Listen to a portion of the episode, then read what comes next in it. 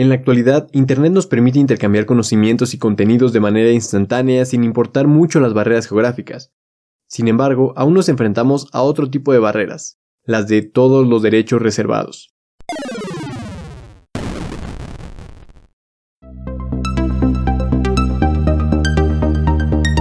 Tu espacio podcast, Ciencia en Minutos.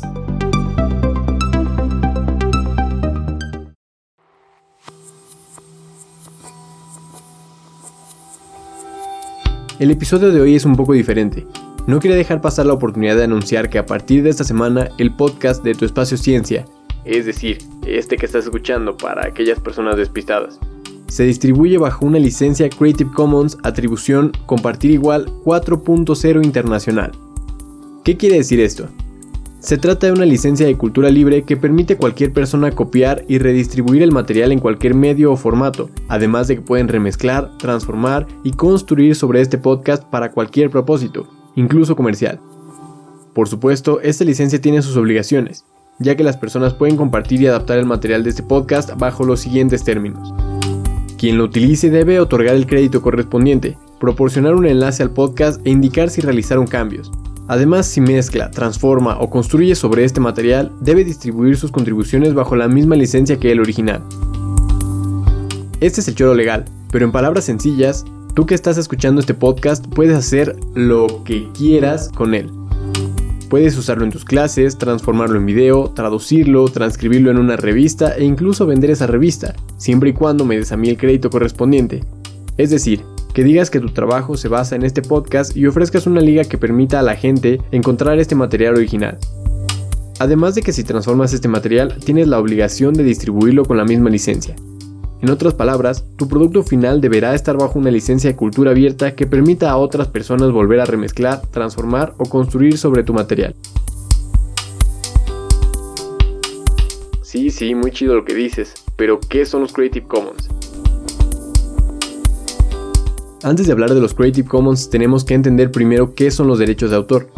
Los derechos de autor nacen desde el momento de la creación de la obra, es decir, desde que se expresa la idea del autor o la autora. A esto se le conoce como principio de protección automática. En cuanto existe la obra, existe la protección. Tradicionalmente, para que alguien pueda hacer uso de una obra, se tiene que pedir permiso explícito del autor o autora, por ejemplo, para que pudieran adaptar toda la saga de libros de Harry Potter al cine, fue necesario primero adquirir los derechos de autor de los libros. De esta forma, su contenido puede ser adaptado al formato cinematográfico. Esta situación muchas veces requiere de ponerte en contacto con las personas representantes y realizar trámites burocráticos que pueden llevar mucho tiempo y muchas veces mucho dinero también. Esto es algo que también sucede por ejemplo en YouTube, ya que cuando subes un video usando música con copyright puede pasar una de dos cosas o te bajan el video o todo el dinero que pueda generar ese video se dirige automáticamente al artista que posea los derechos de esa canción. Por otra parte, y respondiendo a la pregunta, Creative Commons es una organización internacional sin fines de lucro que proporciona licencias y herramientas gratuitas que pueden usar las y los propietarios de derechos autorales para permitir que otras personas compartan, reutilicen y mezclen su material legalmente. La publicación de materiales bajo una licencia CC pone en claro a las y los usuarios lo que pueden o no pueden hacer con el material. Cada una de las seis licencias estandarizadas permiten que los materiales se usen de diferentes maneras y con diferentes fines. A lo mejor en este momento podrás preguntarte por qué decidí distribuir este podcast bajo esta licencia. Lo más seguro es que no te lo estés preguntando, pero igual te lo voy a decir. Internet es un sitio en el que se puede crear y compartir contenido de calidad a precios relativamente bajos. Por ejemplo, producir este podcast a mí prácticamente no me cuesta nada, ya que yo hago la investigación, escritura de guion, producción y distribución. Asimismo, la plataforma en donde se almacena tampoco me cobra nada, por lo que la cadena se completa con un producto final que puede llegar a ti de forma gratuita. Los recursos físicos, un libro por ejemplo, son agotables y exclusivos, es decir, solo puede tener una persona. Si yo tengo una copia impresa de mi libro favorito y se lo regalo a alguien, yo ya no lo tengo más, por su parte, los recursos digitales no tienen esta naturaleza. Si yo comparto un recurso digital con alguna persona, ambas tenemos el recurso, ya que dárselo a alguien no significa que yo ya no lo tenga. Los recursos digitales pueden ser almacenados, copiados y distribuidos de forma infinita sin agotarse a un costo cercano a cero. La abundancia es una característica inherente de los recursos digitales. Sin embargo, los recursos digitales con frecuencia se hacen escasear de forma artificial. En cambio, poner recursos digitales en forma común los hace libres y abundantes. Aquí entra a discusión un tema bastante complejo como es el de la piratería. No vamos a discutir si la distribución a partir de la piratería está bien o está mal. Lo que es una realidad es que al poner en circulación un contenido digital con una barrera de cobro y todos los derechos reservados, lo más probable es que termine siendo distribuida ilegalmente. Ante esto, los Creative Commons ofrecen otra alternativa, ya que no se trata de poner barreras, sino de invitar a la gente a que use, distribuya y transforme tu contenido, porque de todas maneras lo iban a hacer, siempre y cuando te otorguen el crédito correspondiente y cumplan las condiciones que establezcas según tu licencia.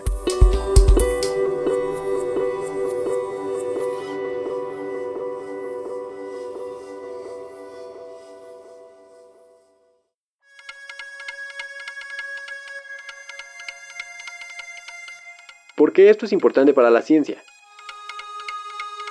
Una condición fundamental para lograr sociedades del conocimiento globales es el acceso universal a la información. Sin embargo, esta condición no es una realidad en todas las regiones del mundo. El acceso abierto ofrece una entrada ilimitada a la información científica y hace posible que cualquier persona pueda utilizar la información digital sin restricciones. Gracias a este acceso, los costos elevados y los derechos de autor dejan de ser un obstáculo para la difusión de la información científica, Cualquier persona es libre de agregar información, modificar el contenido de un texto, traducir a otros idiomas o compartir la versión integral de una publicación digital. Para que el conocimiento se siga desarrollando, las personas necesitan tener acceso a las fuentes pertinentes, pero sin difusión dicho conocimiento permanece invisible. Más que una manera de contribuir a mejorar la calidad de la investigación científica, el acceso abierto es una herramienta educativa de vital importancia, ya que refuerza los conocimientos de cada persona y ayuda a despertar su creatividad. Promover el conocimiento científico y difundirlo lo más ampliamente posible tiene claros beneficios no solo para los investigadores e investigadoras, sino para la sociedad en su conjunto.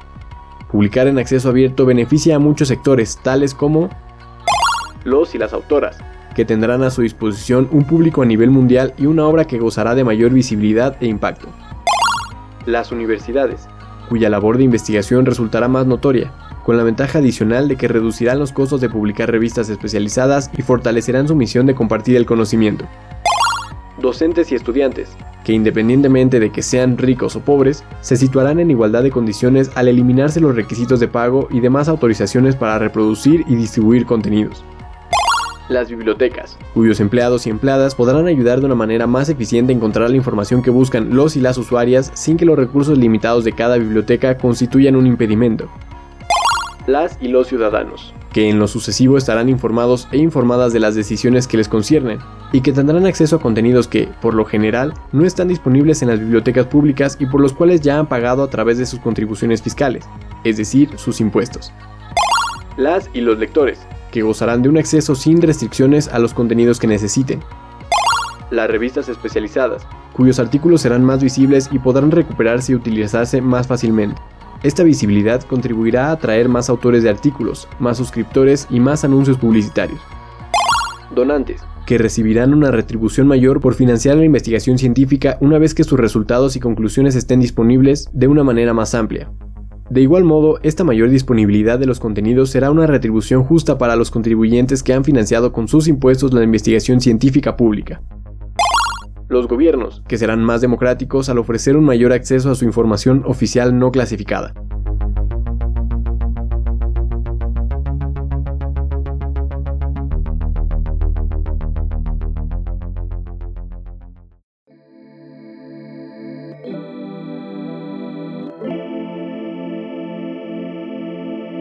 El potencial y la necesidad de la ciencia de acceso abierto durante la pandemia. Actualmente el mundo ya cuenta con una variedad de vacunas contra la COVID-19. Sin embargo, la producción de esas vacunas sigue siendo muy limitada, mientras que la demanda es prácticamente global. Ahora imagina cómo sería la situación si las farmacéuticas como Pfizer y AstraZeneca decidieran liberar la patente y compartir la información con todo el mundo. En ese caso, muchos más laboratorios en todo el mundo que cuenten con la tecnología necesaria podrían producir estas vacunas en una escala muchísimo mayor.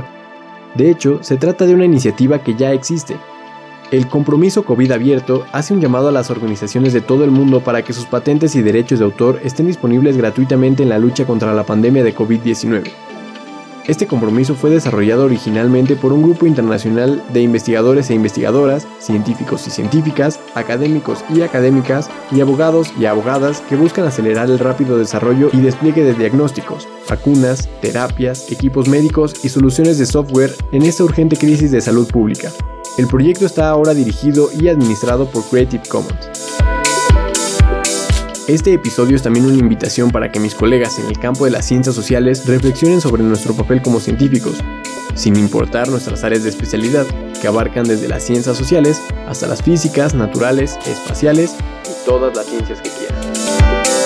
Mi nombre es Andrés Velázquez. Te agradezco por estar aquí una vez más y nos escuchamos en el próximo episodio de Tu Espacio.